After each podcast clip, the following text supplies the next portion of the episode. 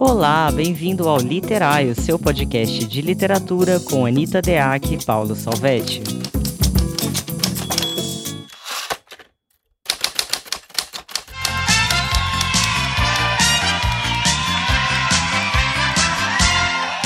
Olá, bem-vindos a não qualquer episódio, mas, mas ao quinquagésimo episódio do podcast literário, meu povo, cinquentinha. Tá achando o quê, Brasil?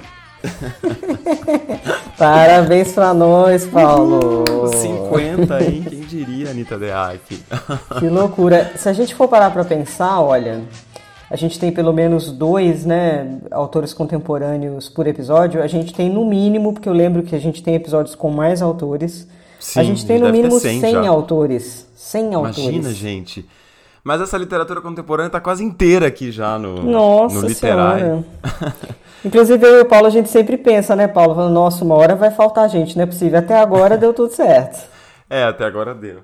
Não, mas daqui a pouco a gente começa a repetir de algumas pessoas, enfim, né? Já faz tempo que falaram, já mudaram de ideias, já pensaram outras coisas e tantos temas, né? É verdade. Enfim, mas uma alegria que há 50 episódios estamos aqui juntos e hum, com tantas pessoas aí, igual vocês que estão ouvindo agora, nos acompanhando, e tantos autores dispostos e autoras também dispostos a estarem aqui, a participarem, contribuírem, enfim, a gente fazer aqui essa grande, esse grande pensamento coletivo, né, ecoando sempre cada vez mais por aí. Muito, muito gostoso.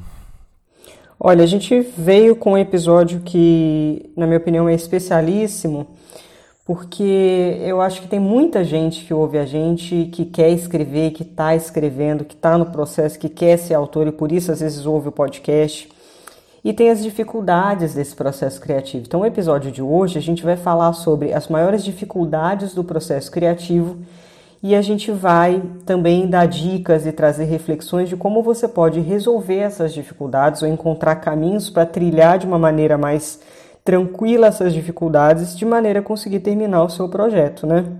Isso mesmo. Eu e queria... hoje também, para ser especial, ainda vamos ter não dois, mas quatro autores junto conosco. O negócio tá quatro chique hoje. Quatro autores maravilhosos, chiquérrimo, né? 50 episódio resolvemos caprichar. Eu queria começar, Paulo, colocando é, uma coisa que é a seguinte: quando a gente pensa em dificuldade do processo, eu tenho a impressão que os meus alunos, os meus autores iniciantes, por exemplo, eles costumam pensar que essas dificuldades elas estão contra o processo, como se elas fossem algo estrangeiro ao processo, como se elas fossem algo que atrapalhasse. E aí uma coisa que, que ajuda, eu acho, é você pensar que as dificuldades elas estão dentro do processo. Não é que elas estão fora, que elas sejam uma pedra, que elas sejam algo que, que ai, é por isso que o meu processo não acontece. Eu acho impossível ter um processo criativo em que não existam dificuldades. As dificuldades, inclusive, elas fazem parte, elas ajudam você a entender melhor o seu projeto. Quando você olha mais de perto a dificuldade, você descobre uma série de coisas que é muito importante. Então, o primeiro passo, eu acho que é sair um pouco dessa coisa da rejeição da dificuldade e entender a dificuldade como uma mola propulsora, entender a dificuldade como um elemento fundamental para que o seu processo criativo avance. É, de maneira que a gente até pediu, né? Eu pedi no Instagram, e de vez em quando eu vou pedir lá também a participação né, de vocês em relação às temáticas do podcast. Então, quem quiser seguir, inclusive eu estou na Anitta Deac Zero e o Paulo Salvetti está no POL Salvetti, com dois T's.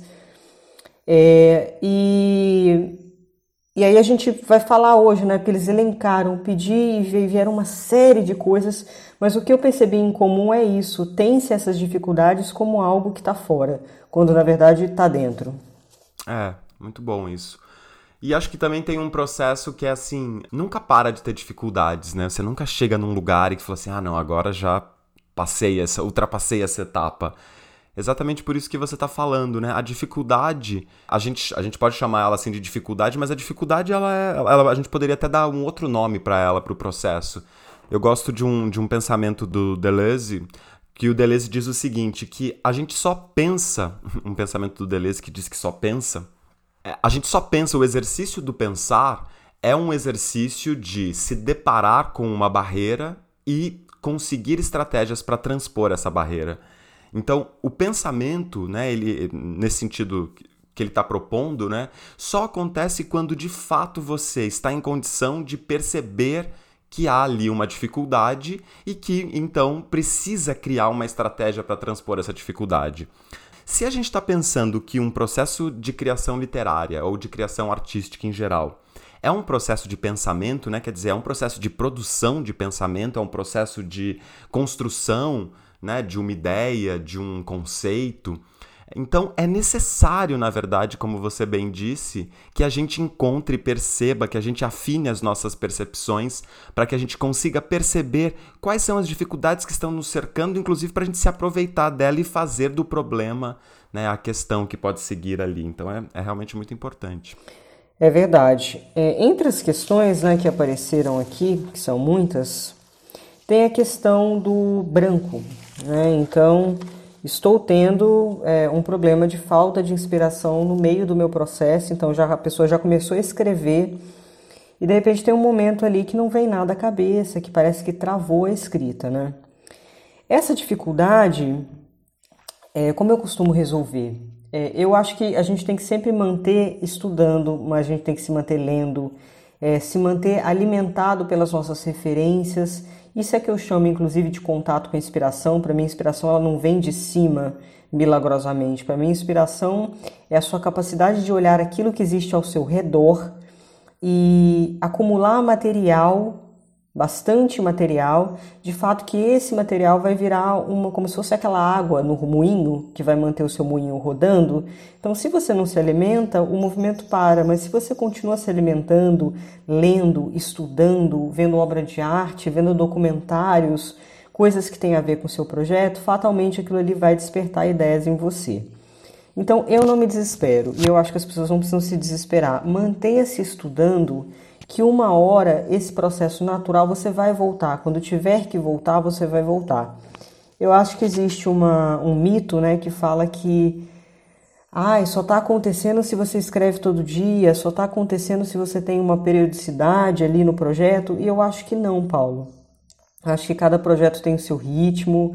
Se acontecer um branco, de repente, é porque aquele ponto é, do seu processo, ele está pedindo um pouco mais de reflexão, ele está pedindo um pouco mais de molho, de ficar de molho, porque é uma questão que você tem que voltar a ela com calma, que você tem que debridar de uma outra maneira. Às vezes você precisa dormir, às vezes você precisa sonhar em cima daquilo ali. Às vezes existe um trabalho do inconsciente em relação àquelas questões. Então, se você ficar é, nessa exigência produtivista de escrever todo dia, você vai é, entender o seu processo criativo como unicamente consciente, quando a gente sabe que não é. A gente sabe que não é. Né? Tem uma série de coisas que estão trabalhando ali subrepticiamente na gente quando a gente está escrevendo um livro.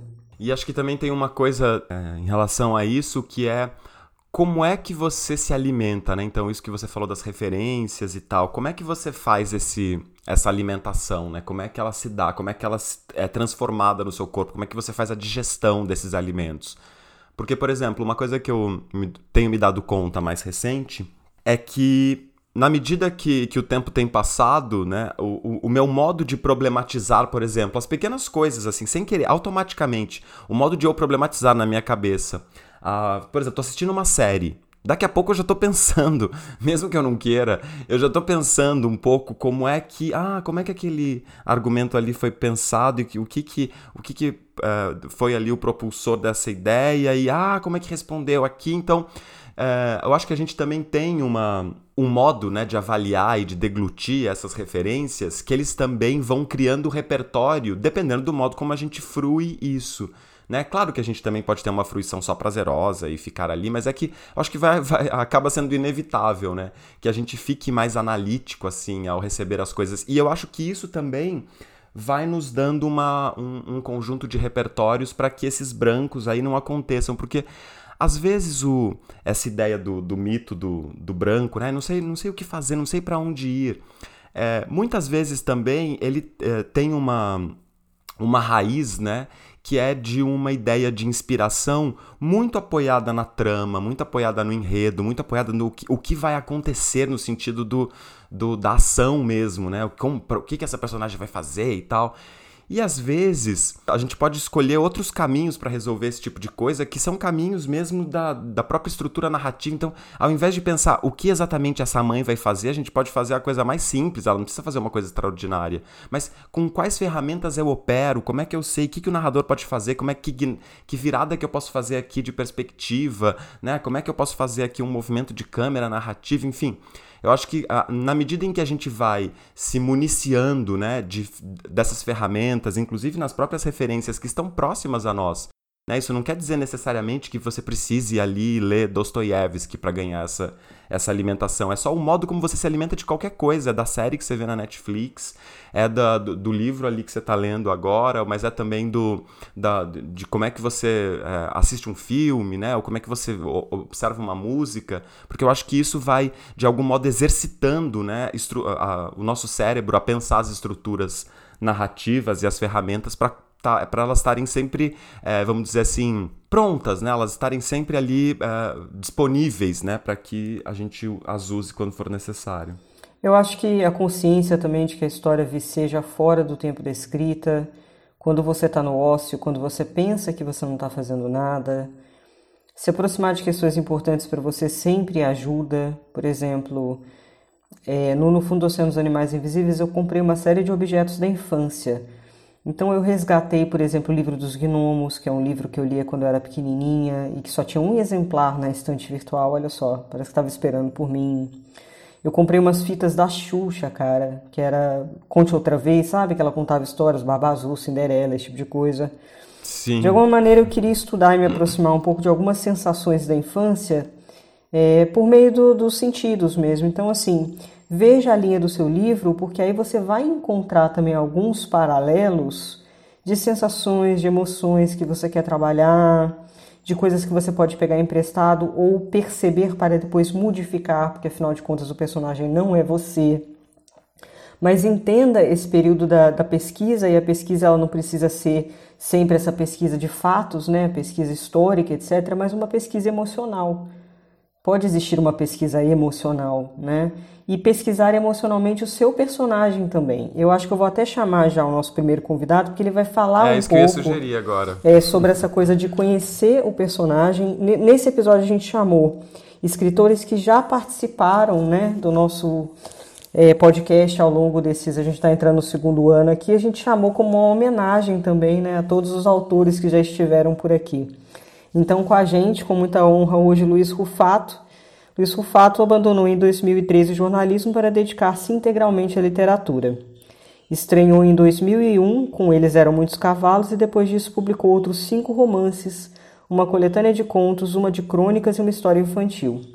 Seus livros ganharam os prêmios APCA duas vezes, Jabuti duas vezes, Machado de Assis da Biblioteca Nacional e Casa de las Américas de Cuba e estão publicados em 13 países. Em 2016, o Luiz ganhou o prêmio internacional Hermann Hesse na Alemanha.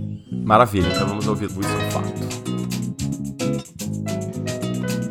Olá, meu nome é Luiz Rufato, eu sou escritor e hoje estou aqui para falar com vocês um pouco a respeito da questão é, que sempre surge né, com, com relação à escrita criativa né? são as dificuldades que podem surgir durante esse processo.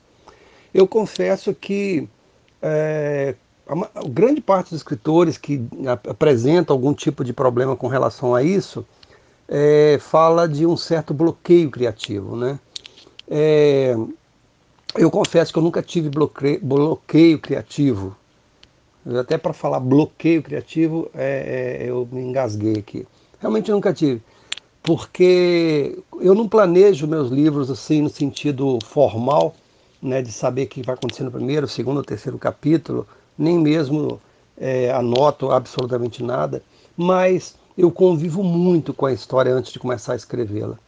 De tal maneira que quando eu me sento para escrever uma determinada história, essa, essa história já é muito conhecida por mim, ou seja, eu conheço os personagens, eu conheço do que eles gostam, do que eles não gostam, qual é o passado deles, qual que é o presente deles. Portanto, eu os conheço é, como se fossem pessoas muito próximas a mim. Né? Eles passam a ser pessoas muito próximas a mim e, portanto, é, eu acho que cria uma relação de confiança de tal maneira que eles me, me contam a história que vai ser é, compartilhada com os leitores.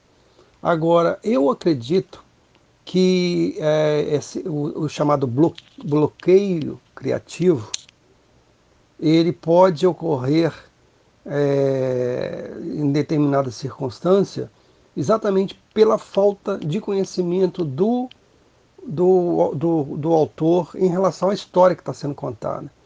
E eu, eu creio, sinceramente, se ele não conhece suficientemente a história, muito difícil ele, ele, ele conseguir passar essa história para o leitor. Né? Então, o que, que eu recomendaria nesse caso? Eu recomendaria que ele realmente, antes né, de, de, de, iniciar um, um livro, ele conhecesse é, bastante bem os personagens. Não precisa conhecer a história, mas conhecer os personagens, porque é eles que vão contar a história. Né? E, por fim, quando me acontece eventualmente de eu estar cansado de escrever história, porque isso sim acontece, pelo menos comigo acontece, porque os romances geralmente são, são longos, exigem um, um período bastante longo né, de escrita, e às vezes cansa mesmo, cansa fisicamente, cansa mentalmente, eu costumo é, dar um tempo, quer dizer, esperar um pouco, é, é, ficar longe do, do, do, livro durante um certo período, aí depende muito de que livro é, de que tamanho, é, é, onde eu estou no livro, na verdade, né? Então, eu às vezes me, me separo do livro que eu estou escrevendo durante um certo período, mas é mais para descansar mesmo. Né? Quando eu volto, eu volto com as forças renovadas físicas e mentais. Eu acho que é isso, não sei se eu contribuo é, com alguma coisa para esclarecer esse ponto, né? ou se eu mais confundo que esclareça, mas é isso que eu tenho hoje para compartilhar com vocês. Então, olha que interessante. É, o Rufato vai trazer para gente a questão do bloqueio, né? E ele tem uma, uma dica, ele tem uma percepção de que o bloqueio pode acontecer também quando o autor não conhece o personagem suficientemente bem ou quando o autor não conhece a história suficientemente bem. E eu tendo a concordar com ele porque muitas vezes nesse processo que você ainda está conhecendo o personagem, que você ainda está conhecendo a sua história, é, vem um momento que você não tem algumas respostas e aí você pode, de fato, encarar o bloqueio. O que ele indica, no caso dele, é que ele busca conhecer muito bem o personagem e a história e ele não costuma ter esse problema de bloqueio. Eu acho que você pode fazer isso e eu acho também que você pode sustentar, se houver o bloqueio, e ter essa consciência de que, ok, não conheço muito bem o meu personagem, ok, não conheço muito bem a minha história e está tudo bem. O que, que eu posso fazer nesse meio do caminho é, para conhecer mais, para ter mais elementos, para ter acesso a mais coisas para poder então avançar, né? Então você pode fazer isso previamente, você pode fazer isso ao longo também. E aí ele falou uma coisa que acontece comigo também, Paulo. Não sei se acontece com você. Ele fala que ele já ficou cansado de escrever uma história no meio do romance, você pega um ranço às vezes, né? A verdade é essa, você já tá de saco cheio, às vezes você reescreveu muitas vezes, você deu aquela enjoada. E o Rufato, no caso, ele dá um tempo, ele fica longe do livro um certo período para voltar com as forças renovadas. Eu acho que isso funciona em. Nossa, funciona demais. Eu já fiquei três, quatro meses longe do No Fundo do Oceano, os Animais Invisíveis e quando eu voltei, eu consegui é, aquela lufada de ar fresco para continuar naquele universo. Agora, lembrando que nesses três, quatro meses eu não deixei de estudar jamais. Não, achei muito legal essa perspectiva do, do Rufato também, porque ele diz, por exemplo, que não faz esse planejamento, né? Que muitas vezes faço. Eu mesmo tenho o hábito de fazer planejamentos. Ele não faz um planejamento da história, né? Mas o que ele tem é uma relação de intimidade profunda com as personagens ou os personagens da história, né? E isso é muito interessante porque se você mesmo vai deixando, né, os, esses personagens eles vão cada vez mais ganhando corporalidade, né, na sua, no seu imaginário, de, de modo que você quase tem uma relação de íntima mesmo com eles, né, conhece muito bem, sabe muito bem o que fizeram, de onde vem, o que os move. Né? Isso de fato ajuda muito porque essa imagem que ele coloca de os personagens é que contam a história, né? Isso é, é muito possível no plano real mesmo. Quer dizer, você sabe tão bem sobre aquele personagem como ele é, como quais são as questões dele, quais co coisas que ele vivenciou, quais são os padrões dele, que você já consegue pressupor de tal modo que ele mesmo vai contando a sua própria história, né? E em relação a essa coisa do distanciamento, eu acho que dá inclusive para a gente responder também aí um dos uma das questões que colocaram aí no seu Instagram, que é a questão do olhar viciado, né? Então tinha uma, um comentário ali sobre a dificuldade de como, é, como, é, como lidar com o olhar viciado. Eu acho que um dos modos de lidar com o olhar viciado é exatamente esse modo do distanciamento, né? É isso de a gente dar um tempo, é a gente olhar para aquilo, guardar, né, aquilo que eu escrevi. Tem vários momentos em que você pode fazer isso, né? Às vezes você tá no meio do romance, você não tá mais aguentando escrever, dá lá aquela guardada, ou então você terminou de escrever e tá, parece que eu tô vendo aqui as mesmas coisas. Dá essa guardada. E assim, não é uma guardadinha, né? De. às vezes não, não é suficiente dar uma guardadinha de uma semana. Tem que dar uma guardada, às vezes, a ponto de que você consiga olhar aquilo com algum distanciamento, né? A ponto de que você consiga, claro, você, aquilo vai ser sempre seu, é sempre você que escreveu, mas que você consiga estar movido por outras perspectivas, né, de olhar, não mesmo, não só a perspectiva daquele que escreveu ali, né, na, no momento da, num primeiro momento. Então acho que essa técnica serve tanto para resolver o, o, esse cansaço que às vezes nos deixa mais preguiçosos ou menos produtivos, quanto também para lidar com esse olhar viciado. Né? Verdade. Tem uma outra questão parecida que uma coisa é o vício para olhar o texto e outra coisa é o vício dentro do texto. Então no Instagram também chegou. É, eu tenho dificuldade em escrever para além das mesmas palavras, fugir do mesmo. É, eu acho ah, que eu estou escrevendo sempre a mesma coisa. Foi o que o autor falou lá. E uma das maneiras de você é, fugir das suas palavras, acho que existem dois caminhos aí. Um, você entender em qual acepção, ou seja, qual é o significado das palavras que você está utilizando. Então, é sempre o primeiro significado, é sempre o significado mais utilizado numa linguagem funcional do dia a dia. Qual é a sua abordagem da palavra? Você deixa ela sempre naquele contexto do primeiro significado, ou você vai tirar ela do contexto, como fez, por exemplo, Manuel de Barros e tantos outros autores que vão alargar o horizonte de uma palavra. Então a gente tem os autores subversivos, por exemplo, Guimarães, a gente tem é, o próprio Almeida Faria, enfim. Qual é a lida desses autores com a palavra? Então, refletir sobre a sua lida com a palavra, se ela vai ter uma pegada mais realista, nesse caso, a funcionalidade da palavra na literatura, ela vai bater com a funcionalidade da palavra no mundo, é importante que você saiba que, se você quiser ir para outros caminhos, há e é para isso, na minha opinião, que uma das possibilidades da literatura né, é essa, que é abrir esse escopo da palavra. Então, qual é a sua relação com a palavra, né? De onde você tira essas palavras das suas experiências de vida? Aí uma coisa que eu acho que ajuda muito é você ler autores. Eu peguei uma fala esses dias do Guimarães em que ele falava que ele lia muito angolanos, ele lia outros autores de língua portuguesa que não no Brasil porque ele queria ter acesso a outras palavras colocadas em outros contextos e que ele não estava construindo uma coisa sozinho. Então você não está sozinho. Você pode recorrer a autores que têm diversos usos da palavra e trazer essas palavras emprestadas para colocá-las em outros contextos. Ou seja, a criatividade é isso, né? É, é, sempre bom a gente lembrar que, uma, que um livro ele não tem a ver só com enredo e também não tem a ver só com quem o personagem é. A matéria-prima da literatura é a palavra, portanto, a sua relação com a palavra, as palavras que você escolhe, em que contexto elas são construídas, pensar nisso é muito importante para fugir desse mais do mesmo que ele fala. Perfeito.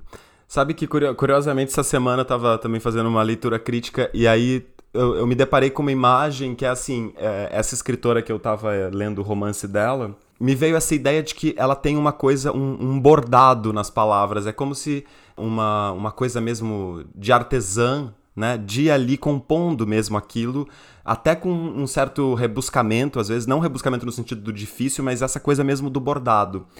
E, e aí eu tava pensando, como é que como é que se oxigena mais isso? E inclusive uma sugestão que eu fiz para ela foi de ler exatamente a Djamília, Djamília, né, Pereira de Almeida, que é uma escritora de língua portuguesa também, de origem africana, né? É, mas que, que quando, quando eu li, me veio essa coisa de outras sonoridades, outras possibilidades sintáticas, outro léxico, às vezes uma palavra que quer dizer quase o que a, como a gente usa, e isso de fato tira esse, esse automatismo, essa repetição, esse mais do mesmo, esse vício.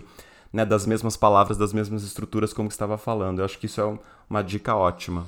Acho bem importante. Outra coisa que surge aqui, que a gente já tinha falado, é, tenho dificuldade em arrumar fonte de inspiração, é, com que eu me inspiro, em que eu me inspiro, como eu me inspiro. Isso é tão pessoal, né? Porque eu, por exemplo, me inspiro muito com artes plásticas, cada um vai gostar de uma coisa específica. Mas eu queria ir um pouco além é, disso aqui, que é o seguinte: eu acho que é preciso exercitar o olhar poético sobre as coisas no cotidiano. O que isso quer dizer? É entrar em observação, entrar em contemplação, é exercitar tempos diferentes naquele tempo que você tem livre, saber ficar em silêncio, saber ficar parado, saber olhar para as coisas é, com cuidado, com carinho, com a, com a cuidade, digamos assim. Quer dizer, exercitar umas outras formas de viver um pouco mais poéticas, porque teoricamente eu acho que isso é um tipo de inspiração que é uma inspiração de ação. Não é só uma inspiração de ter acesso a alguma coisa, refletir e se sentir inspirado. Mas é como se você, ao mudar a sua atitude para com as coisas e, e ter essa atitude poética, você inspirasse novas formas de viver e novas formas de observar que vão acabar parando no seu texto. Sem dúvidas, né? Porque a gente pode passar por uma. Enfim, todas as referências são possíveis, né? E outra, cada um vai ter muito, como você falou, é muito pessoal, né? Cada um vai ter um, um conjunto de livros diferentes na sua casa, né? A não ser que você fique perseguindo sempre os, os mais mais, né? Mas a gente vai ter sempre um, um, uma coisa que está baseada no gosto, baseada no, no estilo e tal, mas a questão é muito mais isso, é o tipo de fruição, é também um pouco isso que eu falava no começo, é como é que a gente se aproveita disso.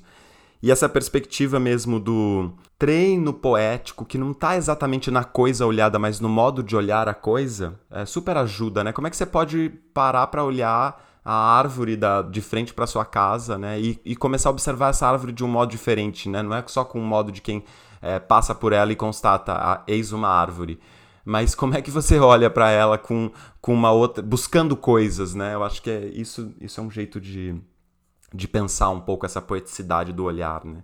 Inclusive a gente podia ir para Lili, que eu acho que ela também Vamos. vai contribuir um pouco nesse lugar. Ah, deixa eu só terminar com uma coisa em relação às coisas que te cercam, que isso é um pouquinho mais prático, mas é importante também. É, dá uma olhada no seu ambiente criativo, veja o que te cerca, né? Porque às vezes está estéreo o ambiente. E não é preciso gastar muito, não. Você pode pegar da internet, você pode imprimir obras de arte, você pode imprimir imagens que de alguma maneira te, te colocam perguntas, te suscitam alguma coisa, se cerca disso, coloca numa cortiça. Eu outro dia desse estava observando um vaso de planta na minha casa, de ráfia, um vaso enorme. E aí eu pensei assim, cara, eu preciso de uma mini casa para colocar aqui nesse vaso, porque ele é cheio de musgo. Eu falei, cara, porque eu vou criar uma história nesse vaso, você entende? Tem uma casa, aí eu faço um caminho, aí eu coloco uma outra coisa. Quer dizer, existem ambientes que você pode criar micronarrativas. Teve um exercício bobo que eu fiz outro dia nos stories, tem um tempinho já, que eu peguei uma caixa, aí eu peguei alguns objetos. Peguei uma calcinha, peguei um molho de chave, peguei um, um negocinho de areia da Namíbia, mais alguma coisa, fechei a caixa e pensei, quem é essa personagem? A partir dos elementos, né? Então você pode brincar com seu ambiente de maneira a se sentir mais inspirado, né? E aí vamos a Liliane Prata. Lili fez uma bio bem pequenininha aqui, aí eu dei uma ajeitada. A Liliane Prata é autora de mais de nove livros, né? Acho que ela está no décimo já, se bobear, uma coisa assim. Ela é escritora, professora de escrita criativa, autora do livro de contos Ela Queria Amar, Mas Estava Armada, que foi finalista do Prêmio Jabuti. A Liliane nasceu na cidade de Formiga, em Minas Gerais, e cresceu em Belo Horizonte. Além dos livros de ficção, que acho que são sete, se eu não me engano, entre eles o Juvenil Diário de Débora e o Adulto Três Viúvas, ela também tem vários livros de não ficção. Então vamos lá, Liliane Prata. acho que às vezes rola uma romantização do tipo, ah, se você está envolvido com o seu livro, então você sempre vai estar tá afim de escrever, então você não vai procrastinar. Isso não é verdade, né? Às vezes você está muito afim, está muito envolvido com o seu livro, está muito vinculado mas por diversos fatores você acaba procrastinando, seja porque está mais disperso naquele momento, muita coisa está acontecendo na, na sua rotina, seja porque, enfim, né, esse momento que a gente está vivendo, a gente quer se informar, quer ver o que está acontecendo, a gente já está mais tendendo, acho, a ficar distraído, né, a ficar preocupado. Então, eu acho que, que rola uma dificuldade que é de entender que a questão não é com a sua obra, mas uh, com, com estar no mundo mesmo, né? Que às vezes é, é difícil, né? Às vezes é difícil você parar, é, um, você silenciar, sabe? O mundo lá fora e entrar nessa circunspecção, assim, pedida pela escrita e entender que às vezes o problema não é da sua história, que não está movendo, mobilizando você, mas é uma dificuldade mesmo que, que faz parte, sabe, do processo e que, de novo, acaba sendo, acho que muito afetada pelo momento que a gente está passando, por um momento tão conturbado, com tanta coisa acontecendo. Então, o que eu costumo fazer, o que me ajuda muito é assim: eu tenho aquele tempo separado para escrever. Então, quando começa o tempo, eu não vou direto sentar na frente do computador para escrever. Eu me dou um tempo para ficar sentada sem fazer nada, para ficar deitada, de repente para folhear um livro, um livro de poesia, é, que ajuda né, a mudar assim mudar um estado de espírito. Uh, ou então ler, ler por prazer alguma outra coisa. Aí isso me ajuda a ir me separando do mundo lá fora, nesse sentido de mergulhar num, num silêncio, né? Num, num, num, estado de, de espírito propício, assim, para escrever, sabe? Legal que a Liliane, ela vai trazer de volta aquela coisa que eu falei, que é para desromantizar essa coisa do processo da escrita, né? Então, tem muita gente que pensa que de fato, se você curte o seu livro, se você gosta de escrever, se você está envolvido, você, por exemplo, não vai procrastinar. Né? Novamente, não existe isso, né? Eu acho que não conheço muito escritor assim, né? Claro que deve existir, mas que não procrastine nunca, pelo amor de Deus. Isso não existe. E eu acho até que essa palavra procrastinar, sem que ver se é procrastinação mesmo, ou se é aquela velha coisa que eu falei que você pegou num ponto sensível ali que precisa mais de tempo para ser desenvolvido. Agora, se você for um procrastinador, além de lidar com isso de uma maneira menos dramática, como disse a Lili, porque isso faz parte do processo, é, tem uma coisa que eu queria chamar a atenção aqui, Paulo, que é um pouco polêmica, às vezes, é, entender o próprio desejo é uma coisa muito difícil na vida, né? Porque o desejo ele não é simples, ele não vem sozinho. Muitas vezes o desejo de escrever um livro, ele vem cercado pelo medo, ele vem cercado pela autossabotagem, ele vem cercado por uma insegurança, ah, eu não imagina, como é que eu vou escrever um livro, isso é muito, né? Se, né? As pessoas que têm uma relação idealizada com a literatura colocam escrever um livro nesse lugar. Então, às vezes, essas defesas em voltas do desejo, elas são tão poderosas que elas podem brecar esse processo. Nesse caso, é, não resolve simplesmente uma rotina. Vou parar de procrastinar, vou escrever uma vez por dia. Não, porque essas defesas vão te cercar e você vai dar um jeito de, de continuar procrastinando. Então, infelizmente, algumas coisas tem a ver com terapia, não tem a ver com técnica literária, não tem a ver com rotina de escrita. Existem desejos falsos. Você acha que você quer muito um negócio, na verdade você quer o resultado. Na verdade, você gostaria de ser reconhecido. Então, você queria uma capa de um livro com teu nome, para aí todo mundo ia achar muito bonito, ai, que chique, esse tipo de coisa, mas o processo mesmo você não quer. E aí você fica se enganando que você quer ser autor, às vezes você não quer. E aí é lógico que você vai procrastinar, porque você é inteligente. Se você não quer, por que, que você vai fazer? Então, assim, tentar entender esses meandros do desejo, as contaminações do desejo, as defesas envolvidas no desejo, é o tipo de coisa que só você e seu terapeuta vão fazer. Não tem como, não tem formuleta para parar de procrastinar. Exato. Você começou a falar isso já me veio assim, pé, pé, pé. Analista. Quem resolve isso é, é analista ou analista, né? Não tem jeito. Mas é, é, a Lili também fala uma coisa interessante, né, diante disso, que é essa coisa do. Às vezes a dificuldade que você tá, tá sentindo ali, né, que te leva a esses processos que a gente poderia chamar de procrastinação, às vezes é a própria dificuldade de, a dificuldade de estar no mundo, né, que acho que também se relaciona com o que você fala, né. Quer dizer, especialmente agora, né, gente, estar no mundo tem sido uma coisa, nossa, os meus últimos dias, assim, eu tenho sido produtivo estritamente no que preciso ser produtivo, porque no mais não tem, eu tenho, eu sinto falta de energia para muitas coisas. Então, assim, eu faço o que preciso fazer porque assim, ainda tem uma vida, né? Tem que pagar aluguel, tem que comer e tudo mais, mas é isso, tem momentos da nossa vida, né? Agora esse é um momento coletivo, mas a gente também passa muitas vezes por esse momento individual, né? E a gente também precisa se respeitar, a gente também precisa entender que é, não, não é também, gente, não é o, processo de escrita, né? Tem gente que tem também idealização disso, que, ai, se eu, quando eu escrevo eu me salvo, sabe? Nossa, resolvo todos os problemas da minha vida. Não é bem assim. Pode até ser, né? Pode ser um caminho, mas não é, não é que esse seja o escrever não resolve os problemas da sua vida, não, né? Às vezes você precisa resolver problemas da sua vida para poder resolver, para poder escrever, né?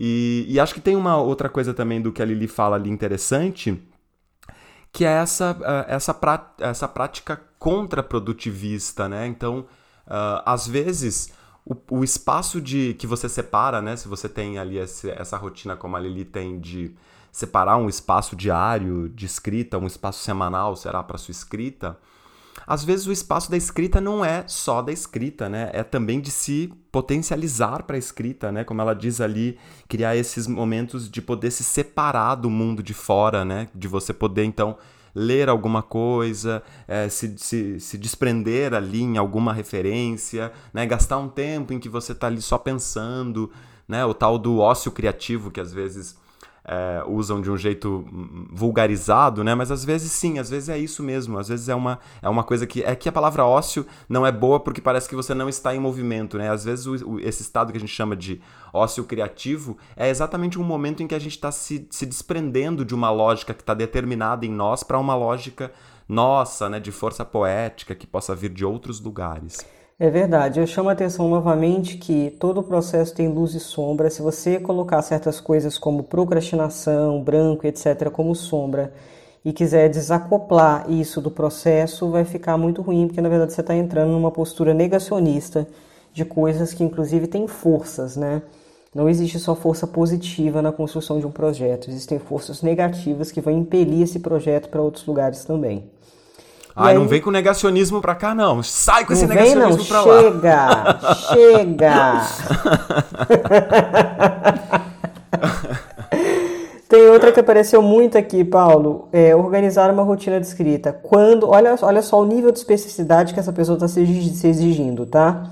Quando, quanto escrever, se todo dia e qual o limite? Imagina a gente responder agora.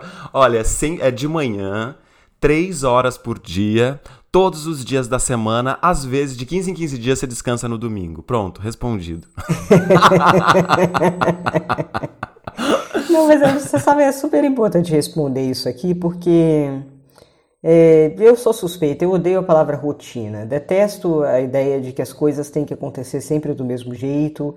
Acho um horror. Eu acho que o, o olhar viciado, a experiência viciada é, ela vem do padrão, inclusive. Então, quando você se coloca num padrão reiteradamente, para mim, pessoalmente, eu acho um horror. Eu sempre me irrito muito. Sou freelancer porque os meus trabalhos têm data para começar e para acabar. Tenho pavor que qualquer coisa dure muito. Assim, já começa a ficar doida com essa possibilidade. Então, assim, o que, que você vai ter que achar? Você vai ter que achar aquilo que é confortável para você.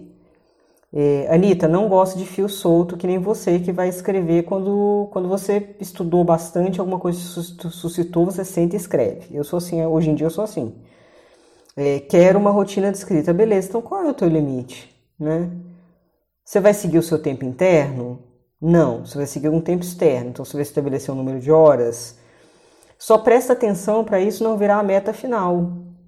A meta é escrever, a meta não é cumprir duas horas. Porque do contrário, você, vai você pode chegar no final do processo tendo um livro de bosta cuja meta cumprida foi escrever durante duas horas por dia durante oito meses. Essa não é a meta. A meta é escrever um livro. Certo? Então, cuidado com essas pegadinhas meio bizarras. Eu fiz essa brincadeira aqui, mas de modo algum é desrespeitando a pergunta. É só fazendo graça disso, porque de fato, assim, ninguém vai conseguir responder isso se não formos nós mesmos, né? Nós mesmos observando ali o que, que tem, o que, que a gente tem para oferecer agora. E acho que isso até se junta a uma outra, Anitta, uma outra questão aí também que colocaram, que é uma questão de pensar assim. É, tem tanta coisa para ler, tanta coisa para estudar, eu tenho que me preparar tanto, eu tenho que né, conhecer tantas coisas que me falta o próprio momento de escrita.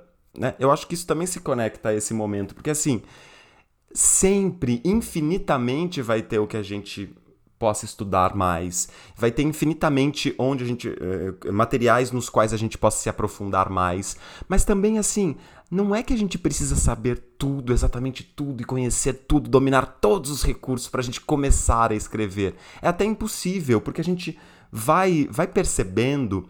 E outra, a gente não vai usar todos os recursos que existem no mundo, de todos os modos que se podem variar esses recursos em um único livro que a gente vai escrever. Né? É escrevendo que a gente vai também se dando conta das, das demandas. Olha, preciso aqui é, de um pouco mais de, de traquejo com esse recurso então a, a, a, sua própria escrita, né, ela também vai demandando coisas, ela também vai dizendo, olha, preciso dar uma parada aqui e pensar um pouco sobre o tempo.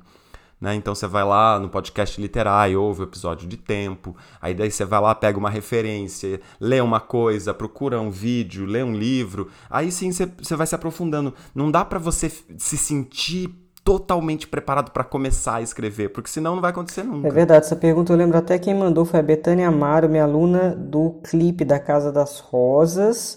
E Betânia, eu vou te falar o seguinte, é, ela colocou tempo, né? Muita coisa para ler, técnica para estudar, fica difícil criar a rotina de escrita, mas o estudo da técnica e a leitura, ela fazem parte da tua rotina como escritor. Ainda que não seja uma rotina de escrita em si, é, sabe por quê? Porque tem, essa ver, tem a ver com essa escrita, com esse acúmulo de informação inconsciente e consciente, tá? Porque algumas coisas você vai mandar para baixo, outras coisas vão ficar mais no consciente, que vão te ajudar quando você sentar para escrever.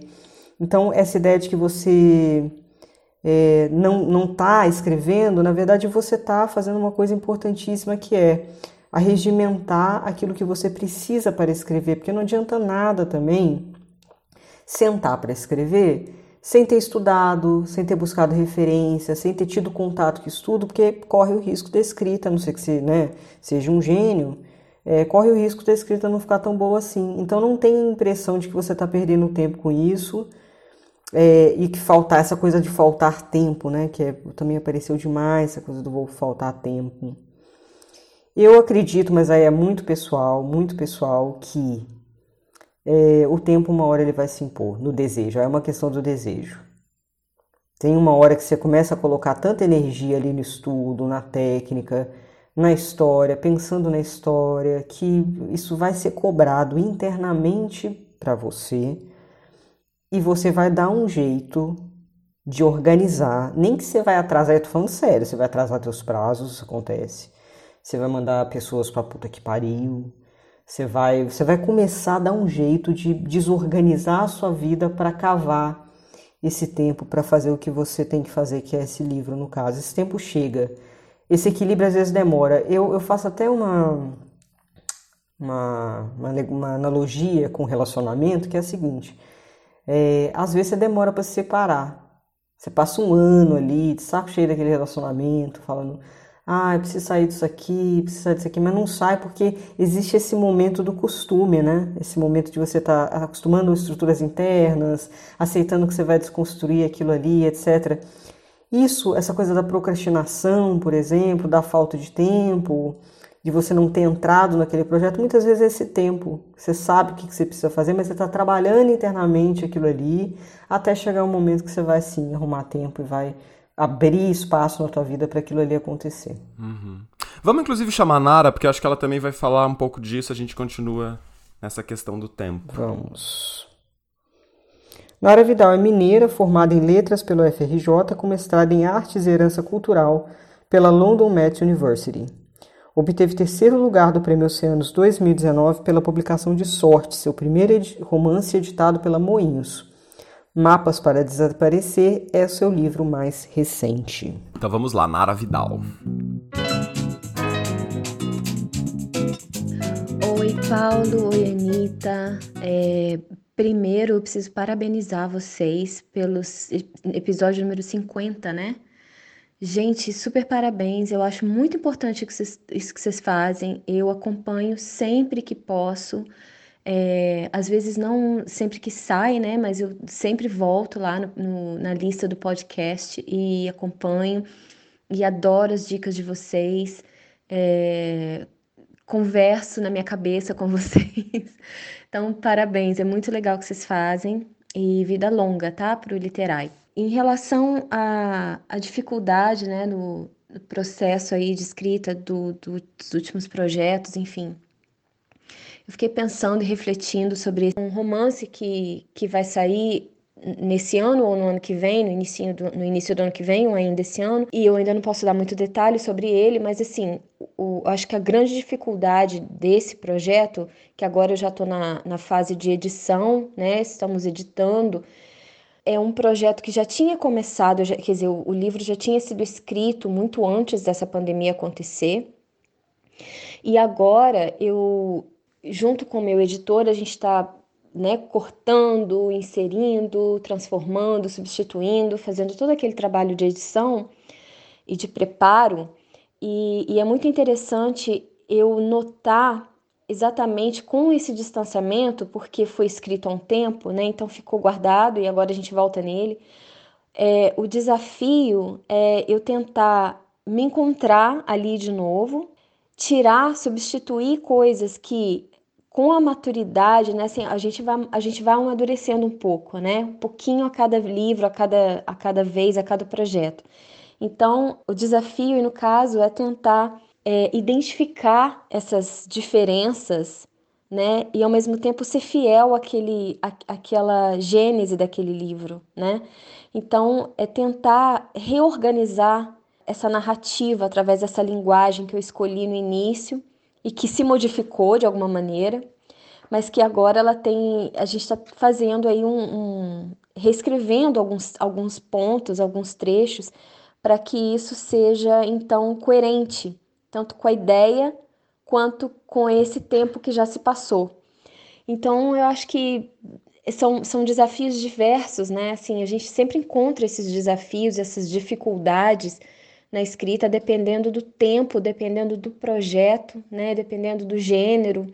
Então, é, e eu acho muito bom ter esses, esses desafios e essas dificuldades, porque eu acho que quando a gente não encontra dificuldade, quando a gente não percebe dificuldades, é porque a gente está num campo muito confortável e isso é sempre muito perigoso, tanto para a qualidade da, da nossa escrita, quanto para o nosso próprio comprometimento né, com, com o contar daquela história. Então é isso, eu espero ter contribuído aí pra, pra, de alguma maneira com vocês e de novo, super parabéns. Contem comigo e continuo aqui ouvindo vocês sempre, tá? Um beijão. Então, ó, veja bem, pensei aí nesse gancho exatamente do que a gente estava falando de tempo, né? Porque curiosamente a Nara fala de uma coisa bem é, peculiar, mas que tem a ver com isso. Então, ela teve ali um romance que escreveu, deixou mais ou menos é, na gaveta por um tempo e agora esse romance se impôs no tempo, né? Então, ela comenta sobre essa dificuldade em olhar esse romance, né, num processo de revisão e de edição, que é esse processo que ela comentou que ela tá agora, né? Ela tá então editando esse livro, né, junto com o editor, é, mas um livro que foi escrito num momento anterior, então tentando ali trabalhar com essa com esse equilíbrio entre esse olhar que outrora foi colocado nessa obra, né? Então, é, e que tem ali o seu o seu ponto genuíno, né, a sua essência, e o olhar de hoje, né, quer dizer, hoje sendo uma outra pessoa, é, ela comenta, né, sobre essa maturidade que a gente vai tendo a cada obra, a cada, a cada momento da nossa vida, a cada momento da nossa escrita, então procurar o equilíbrio entre esses dois momentos, né. Eu achei, acho, acho interessante porque essa questão aí do tempo que você estava trazendo antes, é, eu acho mesmo que tem uma coisa meio é uma coisa meio mágica, mas não mágico nesse sentido totalmente na, na naíra, né? Não só nesse sentido é, absolutamente da floresta, assim, das, das fadas e dos gnomos, mas eu acho que tem um mágico, sim, que é que são forças mesmos de, de afetos, são blocos de afetos que vão se movendo tão lentamente que a gente não consegue observar exatamente o percurso desse movimento, mas quando a gente vê, é, de fato as coisas se impõem, né? De fato a obra ganha esse momento, ela ganha essa hora de dizer, essa hora de se impor. Né, na nossa vida, na nossa rotina. Então, aqui no caso da, da, da Nara, por exemplo, é interessante essa experiência dela, né, em que alguma coisa veio do, veio do passado para dizer agora é a hora de eu, de eu, de eu aparecer, de eu dizer, né? Então é interessante que é uma dificuldade de e, e, também o modo como ela diz isso, que retoma um pouco o que a gente estava dizendo lá no começo, né? Que é esse modo de acolher essa dificuldade e pensar: olha, que bom que eu tenho essa dificuldade, né? Que bom que essa dificuldade aqui está se aparecendo, porque isso me tira de um campo confortável, né? E me coloca nesse campo que é um movimento para eu tentar acomodar a dificuldade diante do processo, né? Eu acho que é isso, isso é o que nos move também, se dar conta das dificuldades. Sim, é, deve ser um processo bastante interessante. Eu, eu ainda não vivi esse processo de ter escrito uma coisa, passar um bom tempo e voltar ao projeto e entender essas marcas, né, que a Nara fala que são marcas, a gênese, a gênese da, do lugar dela como autora naquele momento, que ela queria respeitar, inclusive. Então, como fazer modificações, né, que ela acha que são fundamentais, porque certas coisas possivelmente não a representam como autora hoje, mas ao mesmo tempo é, respeitar essa gênese. E a gente tem uma brincadeira aqui que é o, a relação com o passado, a lida com o passado, a lida com a nossa forma de escrever no passado, a lida com o processo criativo no passado. É, e, e é muito interessante isso, porque pensando na questão do tempo, de quando o livro acontece, eu acho que a gente está sempre falando de múltiplos tempos, Paulo. A gente sempre está falando.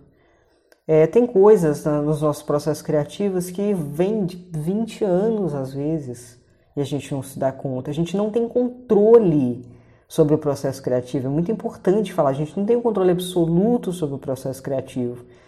Uma coisa é estudar a técnica realmente para aquela técnica te auxiliar e você se tornar uma pessoa tecnicamente criativa. Isso faz parte. Agora, controle absoluto sobre o processo, isso aí é mentira. Você concorda comigo que tem coisas que te escapam? Pensando em mim mesmo, quando eu escrevi o, o Cara Marfisa, eu me utilizei de um processo que assim foi totalmente deu certíssimo para mim. Eu pensei assim, nossa, eu sou um escritor que escreve assim, com esse processo. Só que agora, tipo, quase nada daquele processo funciona nesse nesse livro novo que eu tô escrevendo.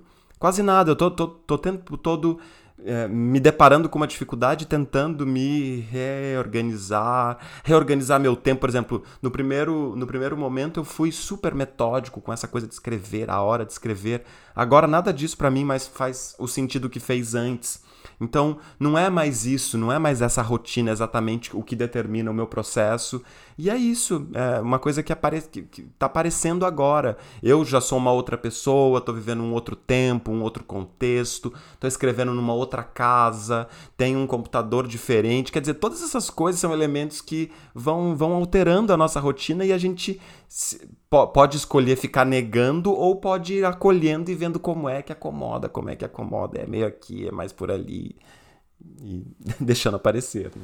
É verdade. Inclusive, meu próximo livro eu tô meio alarrufato, porque eu não sei início, meio e fim, como eu sabia no fundo do Oceano dos Animais Invisíveis, e pela primeira vez eu tô me permitindo. Sabendo que eu já tenho um arcabouço de, de recurso literário que já está muito amadurecido dentro de mim, e, eu, e, isso é uma espécie de apoio, uma espécie de baliza, que eu me sinto bem, me sinto tranquila, é, pela primeira vez eu não fiz um esqueleto, Paulo. Tá louquíssimo o processo. porque eu estou querendo um pouco, uma incidência um pouco maior do inconsciente aqui nesse livro. Estou querendo perder um pouco mais o controle, estou querendo ouvir um pouco mais os processos internos, ver o que, que aparece. É, é difícil, é difícil trabalhar desse jeito, porque pode virar uma salada, as coisas podem perder unidade. Por isso que a reescrita é tão importante nesse processo, né? Tem que ficar voltando e vendo se não está virando uma loucura absoluta. É, mas eu tenho gostado, porque eu tenho me colocado num lugar que é diferente do lugar que eu estive, que é o que você está falando. E a gente se colocar em múltiplos lugares, é, evidentemente que a gente sai é, dos mesmos parâmetros de sempre, das mesmas ordens de sempre, né? Inclusive tem uma, uma das questões aí também das uh, que as pessoas comentaram que é em relação a, ao senso crítico, né? Que é assim, eu escrevo uma coisa, acho ótima, e daí daqui passa um tempo, eu vou ver e acho uma porcaria. Né? Então eu acho que isso é, uma, é interessante também conectar com isso que a gente está falando, porque eu acho que tem dois, duas possibilidades, né? Uma possibilidade é de fato a gente estar tá encantado com aquilo que a gente escreve, a gente está achando muito maravilhoso naquele processo, e daqui a pouco a gente vai ver que aquilo de fato era uma outra coisa, não era? Sabe quando você tem um sonho, né? Não sei se já aconteceu contigo. É, tem um sonho de uma cena que, nossa, eu sonhei, resolveu tudo no meu sonho, a dificuldade que eu tava, e daí eu vou escrever, acho maravilhoso, tu fica encantadíssimo com aquilo, daqui a pouco eu vou ver e falo assim, não, é uma merda, é uma porcaria, não resolveu porra nenhuma. Ai, ai. Isso acontece às vezes, acontece às vezes mesmo de a gente se encantar com uma coisa e daí a gente para para olhar um pouco mais distanciado e ver que não era bem aquilo. E aí é isso, acontece mesmo. Agora, outra coisa é a gente também ter o senso crítico extremamente afiado a ponto de agir contra a gente, uhum. né? Então também tem que afinar esse parâmetro aí com esse senso crítico. Quer dizer, eu estou usando um senso crítico e estou lendo a obra que eu escrevi como se tivesse escri sido escrita por mim mesmo, do modo como eu sou e estou nesse momento, ou eu estou querendo ler aquilo como eu leio Dostoiévski e achar o Dostoiévski ali que não existe em mim? É, e tem umas estratégias de autossabotagem é, muito perfeitas, né? Essa pergunta é da Bianca Bibiana, ela fala que tem dificuldade de manter uma ideia, escreve acha ótimo, depois de dois meses retorna à cena, acho ruim e descarto tudo. É, talvez demorar dois meses seja bem de propósito mesmo para assim, em vez de voltar reiteradamente ao texto, reconhecer os pontos positivos desse texto para trabalhar e chegar numa coisa boa, você escreve, só volta depois de dois meses, não trabalha, aí você é obrigado a descartar tudo porque está com pouco trabalho o texto. E aí você fica num ciclo vicioso, bizarro para sempre, porque a sua escrita não avança, porque você nunca reescreve, você nunca se debruça sobre ela. Então é sempre recomeçar achando que precisa ser perfeito da primeira vez. É, não existe o perfeito da primeira vez, né? É, é, aceitar a dificuldade do processo, a reescrita, o estudo, né? Nesse caso. É, e eu acho que tem uma diferença muito grande entre jogar fora e escolher o que vai jogar fora, né? Não precisa nunca jogar fora tudo, sempre tem que é, inclusive coisa... o que a Nara tá trazendo pra gente, né? Como eu Exato. reconheço marcas que têm a ver com a gênese desse projeto e eu também tiro coisas que eu acho que não fazem sentido mais para mim como autora dentro desse projeto. Então ela tem essa sabedoria de olhar um, um projeto do passado e atualizá-lo né, sem que perca esse frescor, né? Exato. E vamos para a Natália, porque acho que a Natália também fala um pouco nesse sentido, para a gente finalizar com ela. Show. Natália Timerman nasceu em 1981 em São Paulo. É médica psiquiatra pela Unifesp, mestre em psicologia e doutoranda em literatura pela USP. Publicou a coletânea de contos Rachaduras pela Quelônio, que foi finalista do Prêmio Jabuti. Copo Vazio é seu primeiro romance. Natália Timerman, vamos a ela. Copo Vazio foi um livro que levou muitos anos para ser escrito, então acho que a primeira é, dificuldade foi é, essa, lidar com ele ao longo do tempo, não desistir dele, né? não desistir do livro. Acho que um pouco como a protagonista Mirella, eu é, fui meio obcecada por ele. Ela não conseguia desistir do Pedro, eu não conseguia desistir do livro. Muito embora ele tenha sido recusado duas vezes antes de ser aceito. E aí ele foi sendo transformado, né, de acordo com o que eu entendia que ia fazer ele parar em pé, de acordo com leituras muito preciosas que me é, deram sugestões é, maravilhosas, né, de, de amigos, amigas, escritores, escritoras. E é, uma delas, por exemplo, era mudar o fato de que, além do, da questão temporal, né, dos, dos capítulos do tempo, tinham, um capítulo, tinham capítulos é, da dimensão espacial da cidade. Isso já está presente no livro, né, mas antes é, tinham aqui. Agora o livro tem, é, tem hoje, antes, depois, se. E antes ele tinha um aqui também, que tinha um personagem que era um é, uma pessoa que morava na rua e que ficava perambulando pela rua e era uma, um outro tipo de linguagem, né? E alguns dos meus preciosos leitores é, sugeriram que eu tirasse essa parte. É, depois eu fui entender que eu estava tentando enxertar no livro uma questão social que não vinha de dentro para fora. É, o livro não comportava essa questão que eu, é, pela minha culpa, pela culpa pelos meus privilégios, tentei enxertar dentro do livro. É, e outra coisa era que no começo, é, antes do, do livro chegar a ser o que é, o personagem Pedro sumia completamente. E aí algumas pessoas que liam diziam que é, a premissa não se sustentava narrativamente, né? Então, é, a Giovanna Madalosso, uma grande amiga, que foi uma dessas leitoras, me é, sugeriu que ele ficasse rondando ao invés de é, ao invés de simplesmente ir embora. E aí foi muito legal, porque quando eu parei para pensar nisso, é, abriu a possibilidade de, de, toda a questão das redes sociais. Então o livro ele foi se compondo ao longo do tempo, né? ele foi se abrindo a leituras. E eu cheguei a questionar se eu estava sendo verdadeira com o livro, é, por, por ter me proposto a mudar coisas é, a partir do que os outros achavam dele. Só que aí eu, eu peguei um caderno, é, anotei todas as anotações, anotei todas as sugestões desses amigos, é, fiz uma linha do tempo, pensei, fiquei com, com essas reflexões é, depurei o que fazia sentido do que tinha sido dito para transformar o livro e aí chegou um momento em que eu senti que eu não tinha mais dar, é, não tinha mais nada para dar para ele, não tinha mais o que dar para o copo vazio. E, e foi aí que eu entendi que eu tinha terminado e que ou o livro ia por conta própria sem mim ou ele não ia. Que bom que ele foi.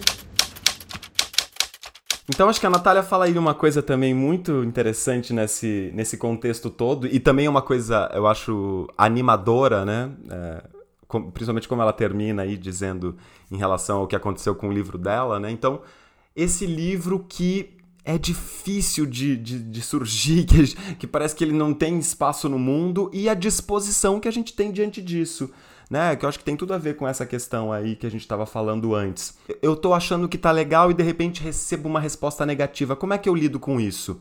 Eu tento, eu, eu digo, ah, isso aqui não serve para nada, eu jogo tudo fora, eu sou uma merda de um escritor e desisto? Ou eu percebo o tento entender, escuto, deixo aquilo assentar e vou buscar o que, que eu posso fazer para uh, ah, adequar, né, isso que as pessoas estão falando para mim, então a opinião do meu amigo, a opinião da leitora crítica que, da leitura crítica que uh, fizeram do meu livro, como é que eu vou juntando tudo isso me disponho de novo a colocar aquilo em processo, né? Então, acho que esses dois processos é que definem se esse projeto vai continuar ou não, né? Então, a minha, a minha capacidade de poder filtrar isso, mas não desistir de continuar trabalhando, de continuar investindo, de continuar pensando. Ah, tem uma coisa muito importante nisso que a Natália trouxe, que é saber filtrar as sugestões, né? Como é que essas sugestões vão entrando ou não no projeto, e aí a gente percebe também que ela tem uma maturidade em relação a isso. É, para os escritores iniciantes, eu falo que é preciso treinar o ego e o ouvido para ser um autor.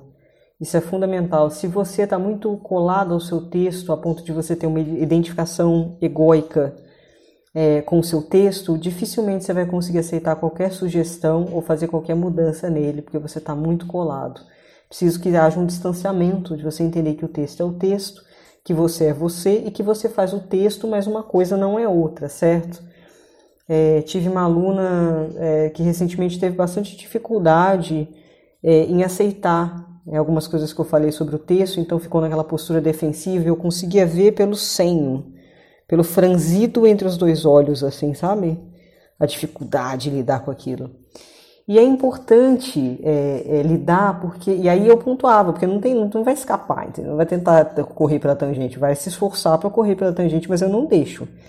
Então, quando alguém tentava resgatar essa pessoa e virava e falava assim: não, porque é complexo, não sei o quê, eu falava: complexo não, confuso. Vamos usar as palavras corretas. Porque assim, é preciso reconhecer, você entende? E aí o que, que você vai. Porque se você não reconhece nada, vai ficar difícil. A partir do momento que você reconhece, que você está com o olhar aberto para entender se aquilo ali faz sentido, você vai poder então filtrar de duas maneiras: pelo racional, pelo seu conhecimento, e pela sua intuição também. Porque o livro ele não precisa ser perfeito para funcionar, correto? Então, portanto, existe uma dose de erro, uma dose de imperfeição é, no uso da técnica, por exemplo, que pode não prejudicar o livro. Qual é o equilíbrio disso? Então, no final das contas, a palavra final é a do autor. Mas eu acho que essa atitude de estar aberto a, né, de já não negar de uma vez, ela é muito importante. Então é preciso treinar o ouvido, preciso treinar o ego. E aí a Natália vai trazer para a gente também algumas dificuldades aqui, né? É, a primeira delas que ela fala não desistir do livro, mas que depois também ela estava muito envolvida, então aquela tração que eu falei que quando você está colocando tanta energia naquilo ali, vira uma atração natural e você não desiste.